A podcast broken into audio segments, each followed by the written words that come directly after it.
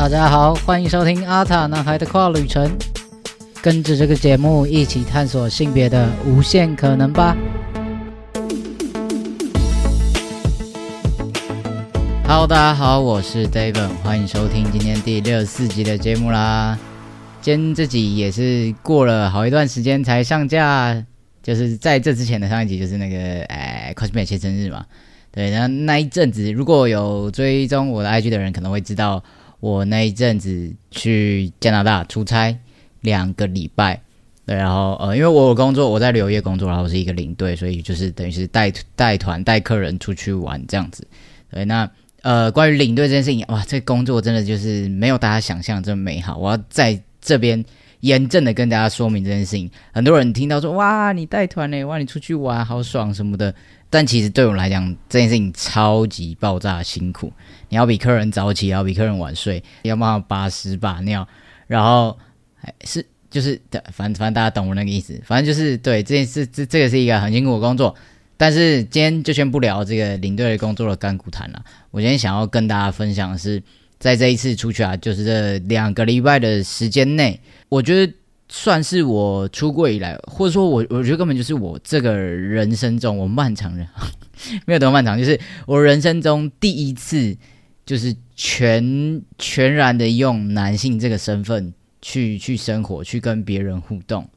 就真的是男生，就是完全在那个环境里面，完全没有人知道我我的跨的身份，然后没有人知道我以前的状态，没有人知道这其他的一切，就是完完全全把我当成男生，然后我觉得这个经验。非常的特别，对于现在的我来讲啊，因为以前我完全没有经历过这些事情嘛，所以这是这真的是我第一次感受到这些有一些很细微的变化，或是说在互动之间有一点不太一样的东西，我觉得这蛮蛮有趣的，然后也可以也也想要跟大家做分享，因为我相信可能在收听我节目的听众，可能有很多人是呃，他可能不是跨性别者，或者是。你们可能呃是跨，但是还没有没有没有那么 pass，或者说还有很多还没经历到的事情。那关于如果我真的成为了我我心中理想的那个状态，或是我我我觉得我喜欢我想要的这个性别身份的时候，我的生活或者我跟别人互动有什么不一样的地方？那我我觉得这件事情蛮值得跟大家分享的。那当然这只是我个人的经验，然后。也只有这一次，就短短的两个礼拜，然后甚至我是一个工作的场合，所以可能有很多美眉嘎嘎或者小地方会跟真正我我平常私底下的生活不太一样。可我觉得这些东西也是就就整理起来跟大家分享。那准备好了吗？我们要出发喽！那我我其实，在在写这一节脚本的时候，我就想了很多，我到底要怎么样写。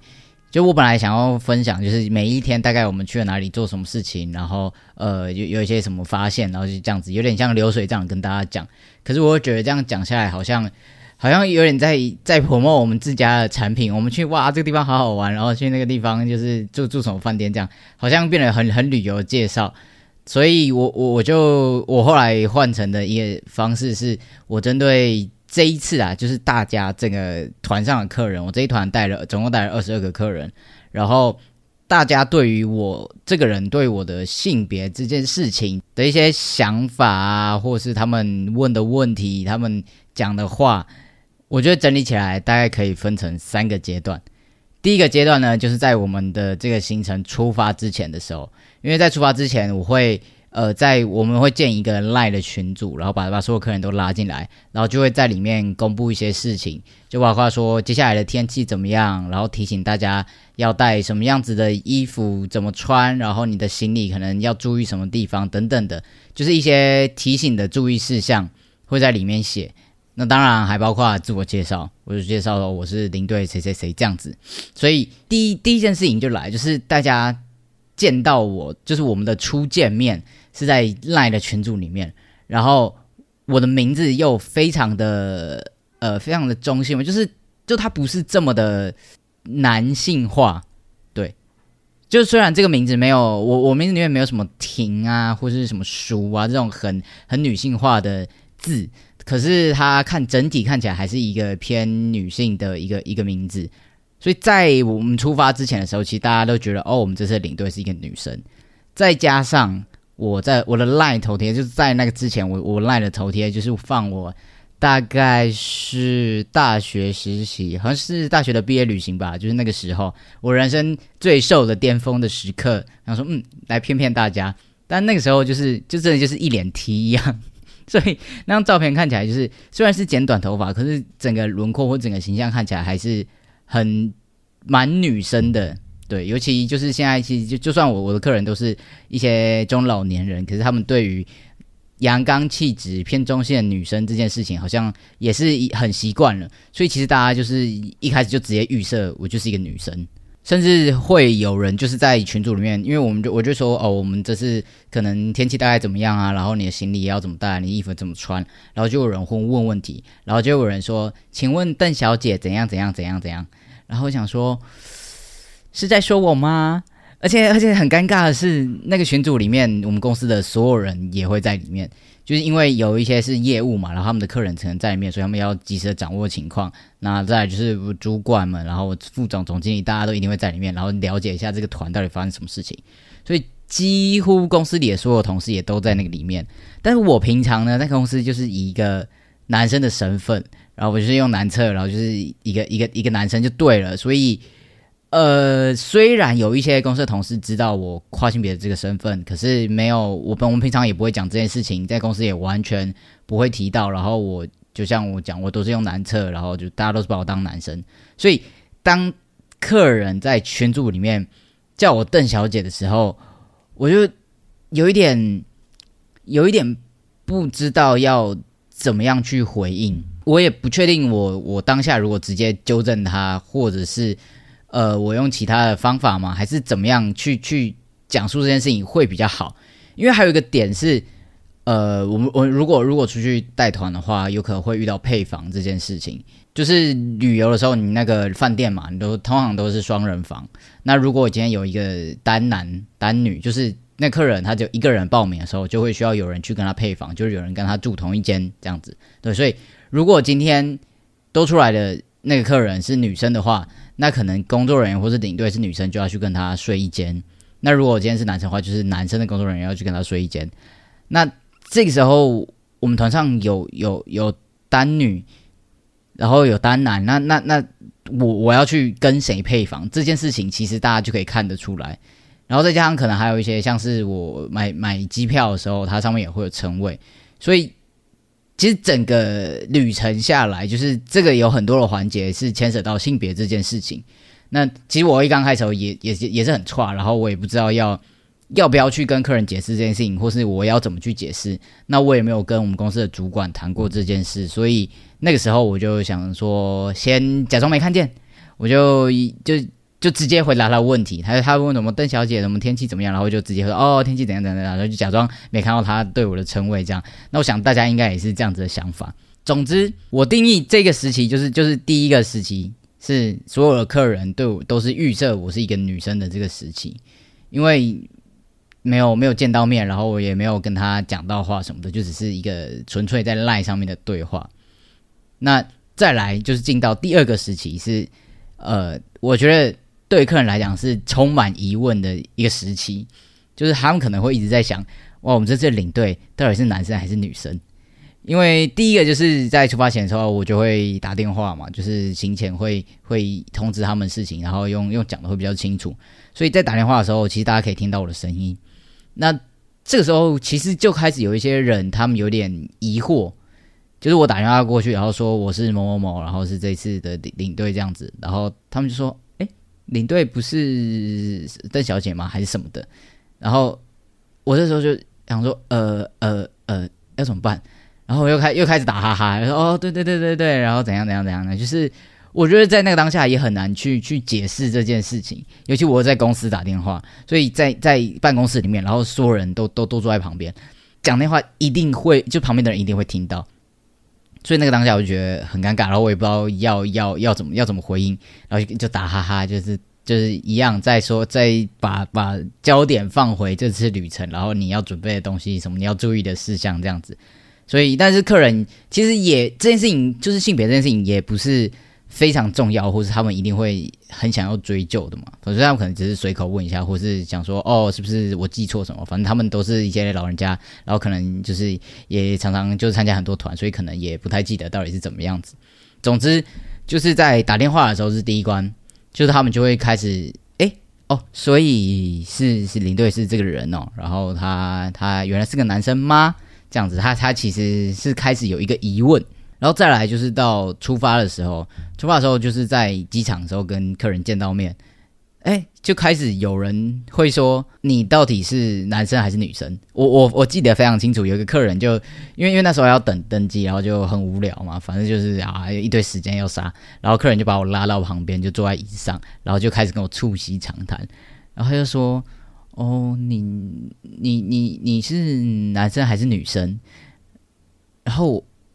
我我那时候想说，不不不可能，不可能！我现在在这边带团，然后我们出去玩，然后你要跟我聊这件事情，然后我我那时候脑袋就是疯狂的运转，然后我一直在想，我到底要怎么回应他？因为问我是一个七十几岁的北北，然后我我感觉他可能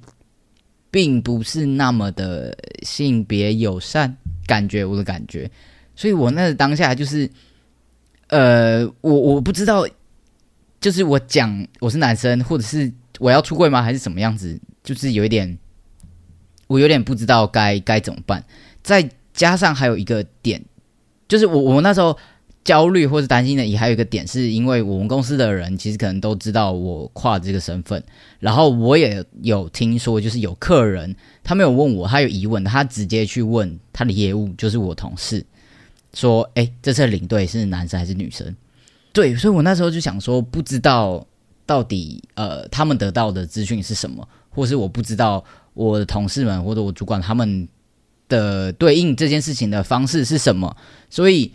我一时间很不确定，我我我要我要怎么拿捏那那那个那个分寸，所以我我在当下就是愣了很久，然后很苦恼，或是在皱眉，或是看起来很凶之类的，反正后来那个那个客那个北北。他就他就可能看出来我我很为难，不知道怎么回答，然后他就自己笑，然后说啊，我知道你一定是男生呐，就是是我我老婆啦，就一直在说哈，哪有男生会这么矮，什么什么什么什么的，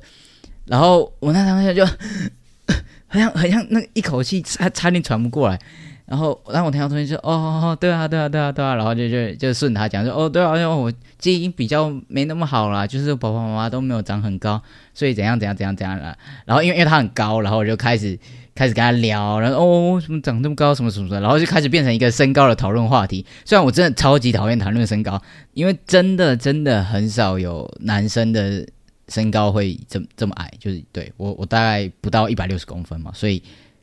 看起来就是真的比较没有那么的平常，当然我知道一定有，对，一一定有，就是原生男身高是这样子，但是就是没有那么多，没有那么常见，所以当别人在辨识我，或者在在看到我的时候，他可能下意识或是第一直觉不会这么呃容易的就过他的那一关，就是对，尤其我可能我现在的。外形跟体型还是偏女性化一点点，所以他们可能会开始有点犹疑，然后有点有点问号，不知道这个人到底是男生还是是还是女生。除此之外，就是在再过了几天之后，又有另外一个客人又来问，就是身身高这个话题已经过去了，就是我还就是在那个随团期间，还就是故意就是在那边聊天的时候说哦我。故意带到说哦，我家的基因比较不好啦，所以长长得没有很高，什么什么什么的，就想说把这件事情赶快不打下去，就希望大家不要再来烦我这样。然后后来就是过几天又有客人来问我，就说：“哎，你你你你是男生哦？我没有遇过就是这么贴心的男生，就是心思这么细腻耶。”我我我我那个当时想说。但不可能吧？我生做做服务业，然后心思细腻，然后做的很贴心，服务很周到，然后还要这样子被被怀疑，也不能说被怀疑，只是他们就觉得说，可能跟想象中或是一般既定印象的男生不太一样的那种感觉。所以总总之就是对他们来讲，好像就是因为因为他对于我的性别是一个问号嘛，所以。今天就是有新的元素加进来的时候，就可能会影响他往左偏一点点，或往右偏一点点。所以这件事情他可能就变得没有那么的绝对。所以对他们来讲，他觉得，哎，一个心思很细腻的人，那么贴心的人，然后他的性别如果是问号的话，那他是不是有可能其实偏向女生多一点点的这种感觉？然后他可能也也困扰很久了吧，然后他也很想知道，所以后来才来问我这样。那我觉得到这个时候，我已经蛮。蛮有把握，或者是我觉得我可以很肯定的说，我我就是男生。一方面是呃，后来有在公司那边其实有得到肯定，就是说我希望我可以被当成男生，所以我我有跟公司讲这件事情，然后主管就说好，那他会去跟业务们讲，如果真的有这样子的问题的话，如果客人有疑问的话，那就统一这样子回答。所以其实，在在所谓口径上面，其实有得到一致。然后再来就是，其实也有蛮多的客人会开始就是称呼我是就是先生，然后去把我当成男生，把我当成小弟弟这样子。所以越越来越多人有这样的时候，当然还是有一些人是有问号了嘛。所以在回答他们的问题的时候，我可以更肯定一点点，或是更有自信一点点。那我我但我提到呃心思细腻这件事情的时候，其实我那时候也有在想，就是。这一点好像对我自己来讲，虽然他是问问这个问题的时候有我我觉得有点有点困扰，可是对我来讲有点像是呃一个我的优势，算是优势嘛，就是呃因为我经历过一个女生的时期，然后现在可能也是一个男生的身份，或是我觉得在根本上因为荷尔蒙的影响。其实对于我的整个人的思考、我的感受力、我的情绪等等的，也会有很大的不一样。所以我经历过两种完全不同，呃，也不会到完全不同，就是两种不同阶段的我的时候，其实我可以感受到，呃，那样子的差异到底在哪里。那我当我现在以一个男生的身份的时候，我好像还是可以理解到一些可能人家所谓说女生比较会注意到的细节这件事情。其实我现在好像可以比可能原生男比直男们更多一点点的观察力，或者是感受，或者是行动。对，所以我我觉得我觉得这是对我来讲，是因为我经历过两种不同的人生，所以有的一种优势嘛，或者是一种武器。我我我觉我觉得对我来讲，现在是这样。如果我应用在我的工作上面的话。就像后来就是在第三个时期的时候，对我们现在进到第三个时期，就是客人非常相信我就是一个男生的时候，呃，那这个时期就是大家会开始跟我大聊各种男性的话题，就是有那些虽然他呃我们客人年龄层都偏长，那他们就是会跟我聊什么当兵啊，或是聊一些车子啊什么的一些很男生的话题。我觉得到这个时刻，我我就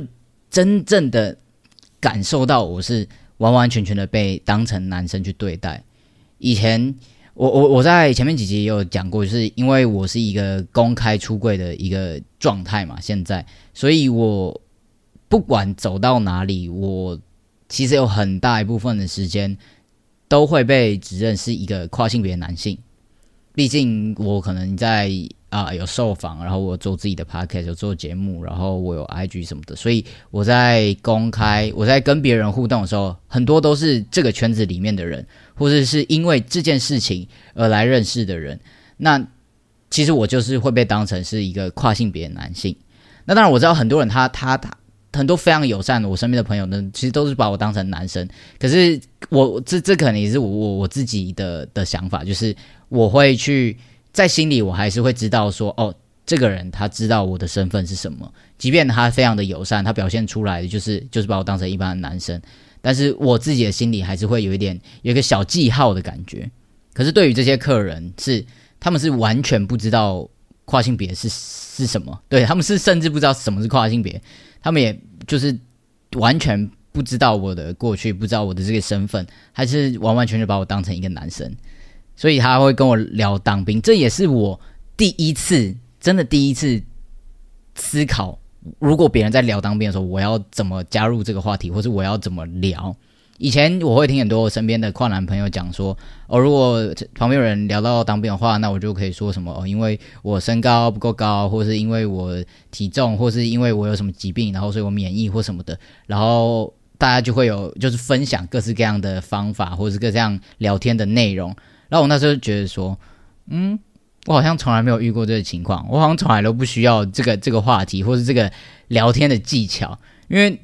就是我身边的人就是知道我就是一个跨男，所以我每每次有人问到的时候，我就说哦，我就免疫啊，就是这是一件很理所当然的事情。可是直到这一次，就是真正的我是一个原生男的身份的时候，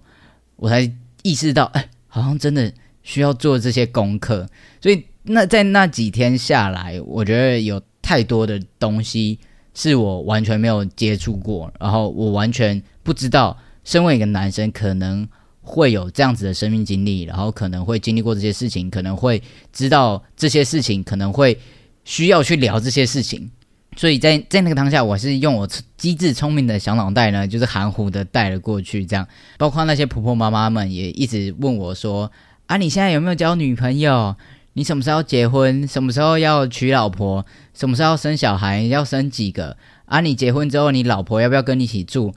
哎，狂狂暴问嘞！Hello，我现在才二十几岁，然后哦，而且我现在单身。我已经讲过一百次，我现在单身，但他们还是会一直疯狂的问，就 就是问到我都觉得不可能这么热情吧？阿姨们没有要叫姐姐们，对对对，他们是客人，他们是花钱的，要叫姐姐。反正就是这些姐姐们非常关心我的未来，然后他们就会一直跟我说：“哦，身为儿子啊，就是你要你那那个娶老婆，老婆就要来帮助你。然后呢，你们要共组一个家庭。然后呢，但你的爸妈那边你还是要怎样怎样。然后我就一一路上一直听他们讲这些，虽然就是讲到最后的时候，还是会觉得有点烦。就是这些东西，我觉得是离我太遥远了。我目前还没有去思考到这些。可是其实从他们跟我对话的这个过程中，就是知道他们完全就是把我当成一个男生，然后而且是一个小男生，然后有点像是被当成像他们的儿子，或是呃那一辈的的的小朋友去对待的感觉。然后他们也会很关心我，然后甚至因为因为我们出去玩嘛，然后我就会帮大家拍照，然后他们都会说来来来来来一起拍一起拍，然后说呢我来阿姨们要跟小鲜肉一起拍照。我想说，哇！啊我人生第一次被叫小鲜肉，原来是这个感觉。那感那个瞬间就啊，心脏暴击，你知道从来没从来没有人这样叫过我。原来完完全全的被被当成男生，或者说被这样子称呼，是这个感觉。对，所以虽然可能有些人觉得哦，小鲜肉也是一个很物化人的称呼或什么的，但是那个当下，我觉得。这些话语，或者说这个氛围下，大家对我的呃互动啊，或他们做的事情，我觉得对我来讲是非常非常开心，然后很很感动吗？可以说感动啊，那就是真的就是前所未有的体验，就是这两个礼拜来，我人生真的第一次感受到我以一个。男生是一个被认为是原生男的这样子的一个身份去生活、去吃喝拉撒睡、去跟这些叔叔阿姨们互动，然后甚至还有就是呃导览老师跟当地的导游，就当地的导游也是一个就是一个大哥，然后他他人超 nice，然后他也是非常非常有经验，然后他就一直跟我聊天，然后他就是一个超级直男，然后他话题也是超直男，然后他就一直跟我说。你看台湾，然后他他是他是香港人，也也不算香港人，就是他是移民的第二代啦，对，然后他讲广东话这样，但他就是会讲一点点普通话，然后就跟我说，你们台湾男生哈，就是太害羞，然后怎样怎样怎样，我跟你讲，你们交女朋友就要怎样怎样怎样怎样，然后他还走在路上也会跟我说，哎。这边这个女生就是还不错，就是拿拿，因为因为在那边观光地区工作，其实有很多。现在加拿大就是移民政策嘛，然后就有很多人去去那边这样子。然后他就会跟我分享说，哦，哪国的妹子怎样怎样怎样，然后哪国女生怎样怎样怎样。就虽然就是讲话很直男，然后我有时候也会很受不了，可是我也觉得就是蛮开心，他可以这样子跟我聊天，这样子跟我互动。我相信，如果今天是一个女生的工作人员，女生领队去的话。他就不会这样讲话，所以，呃，在这样子的一个互动方式下，其实那那那两个礼拜对我来讲是很新奇、很特别的体验，然后我也觉得很开心。那再聊回来这一次旅旅程这件事情，啊，我出差了两个礼拜，然后也收到，因为我 IG 有分享我我我去加拿大，然后怎么样怎么样怎么样，然后我收到最多最多的私讯问题是。David，你去搭飞机的时候，或是你过海关的时候，有没有遇到什么问题？这也是非常多人在意，然后可能会担心的一个点。那关于机票跟海关这件事情，我我小小的分享我自己啊，从疫情之后，从去去年开始，呃，我总共去了三个国家，但一个是去年去年年中的时候去泰国，然后那时候我是搭新宇航空。那去泰国的话，海关基本上完全没有问题。就是哦，我我现在的状态是我还没有动手术，所以我的证件性别还是女生。就是所有证件，包括当然就包括护照，所以我护照上是写 female，就是对，是一个女性。然后我长这个样子，然后声音长这个样子，Yep，就这样。好，但是我过海关都完全没有问题，从来没有人问过我性别相关的问题。然后我呃，我去泰国是搭新宇航空，然后那时候是呃朋友帮忙买机票，然后他真的人非常 nice，他在填那个称谓的时候，他就觉得嗯他是男生，然后就帮我填 Mister 这样子，所以呃这件事情他有一点危险，可是那个时候就就是过了，我不确定是新宇他不会去对，还是他就就是刚好地形，或是就是他们没有看到，还是政策上就是即使不一样也没关系，这件事情我我没有我没有去确认。所以，如果大家有要搭星宇航空，虽然我的经验是称谓不一样，还是可以过。可是，我觉得如果保险起见，还是去问一下。然后再来就是我上个月，诶，二月的时候，上上个月对，二月的时候我去了日本，然后搭的是日航，那一样海关完全没有问题。然后，但是日航的话，就是后来就是就是公司出差嘛，所以公司就是称谓就直接都帮我填小姐。所以，呃，日航的机票是 MS，然后对，跟护照吻合，所以绝对没有问题。那日航我我没我我来不及问，就是可不可以？所以如果有要搭的话，大家也是自己去问比较保险。然后再来就是这一次去加拿大，我国际段搭的是华航，然后国内段因为我们有去黄刀镇，然后搭的是西捷航空。那呃，因为都是公司买票，所以称谓绝对是都是 MS 对。因为就是按照我的护照买的，所以称谓都是 MS，然后跟护照符合，所以搭机是没问题。那但是我在 check in 的时候都有问地勤的人，那地勤的人是说，基本上如果机票的称谓跟护照是不符合的话，他们是有权拒绝让我登机的，就是他们有这个权利，他可以不让我登机。那至于如果他不让我登机之后，我有没有什么办法去？申诉或者是说改票，因为我之前知道我在好几年前也在旅游业工作，然后那时候也有经验，是客人的称谓打错，然后他要改票的话要付一笔钱去改票，所以我不确定现在的政策还是不是一样，就是如果称谓不一样的话，他不让我登机，我要不要花钱改票，或者是我如果拿证明的话，就 G D 证明可不可以过这件事情我没有遇到，然后我问了他也不太确定，因为可能。就是这件事情不是这么常见吧，所以他也没有给我一个很肯定的答案。那我自己的感受上是，很像很多时候他们也不会去 check，就是没有真的没有一定要百分之百确认你的称谓跟你证件上的性别有没有符合，他们就会看就是看那个呃姓名，然后看照片你是不是这个人而已。我的感觉上是这样啦，但我觉得如果保险起见，就是大家还是要。就是认真的去问去确认，然后可以的话你就带着证明在身上。我不知道会不会用到，但就反正多带多保障嘛。那如果你不是那么 care，就是你没有那么焦虑的话，可能就像我一样，我就还是乖乖的，我的机票就还称谓就还是写 MS。虽然可能在那个当下会有点不舒服，或是我看到那个机票的时候觉得干才小，但是就是我我觉得我的焦虑没有到那么大，我。不想要惹那么多麻烦，不想要就是衍生后面的困扰，所以我就乖乖的填。对，那这这也是一个方法。那总之，反正就是大家，呃，这是我自己的经验啦。我的海关跟买机票大概这样哦。然后，呃，从台湾出去的我的那个快速通关，哎，我完全没有去重新申请过。我上一次申请大概是呃，我大学毕业那年，大概也是五六年前了。那时候申请的快速通关。A K A 我用要钱的，A K A 我我长得很一脸 T 样的那个时候，对，然后我后来也没有重新申请，然后照片也没有重拍，但是我快速通关还是一秒过关，所以代表我的脸根本没有什么变吧。就是好了，真是真的就是没有变很大，所以就是连快速通关也可以的都都过，所以好像也也没有太大的差别吗？或者是呃不会有太多的困扰？以我自己的经验是这样啊，但如果你天生丽质，你用药之后直接大大转变，然后超级 pass 或者什么样的话，可能会有一点点困扰，不确定。那大家如果有什么新的消息，或是你有遇到什么不一样的状况的话，也非常欢迎到时候再。跟我分享，然后我再分享给大家知道。那如果接下来我有在搭其他航空公司去其他国家，然后有任何新的东西，都会再跟大家分享，好吗？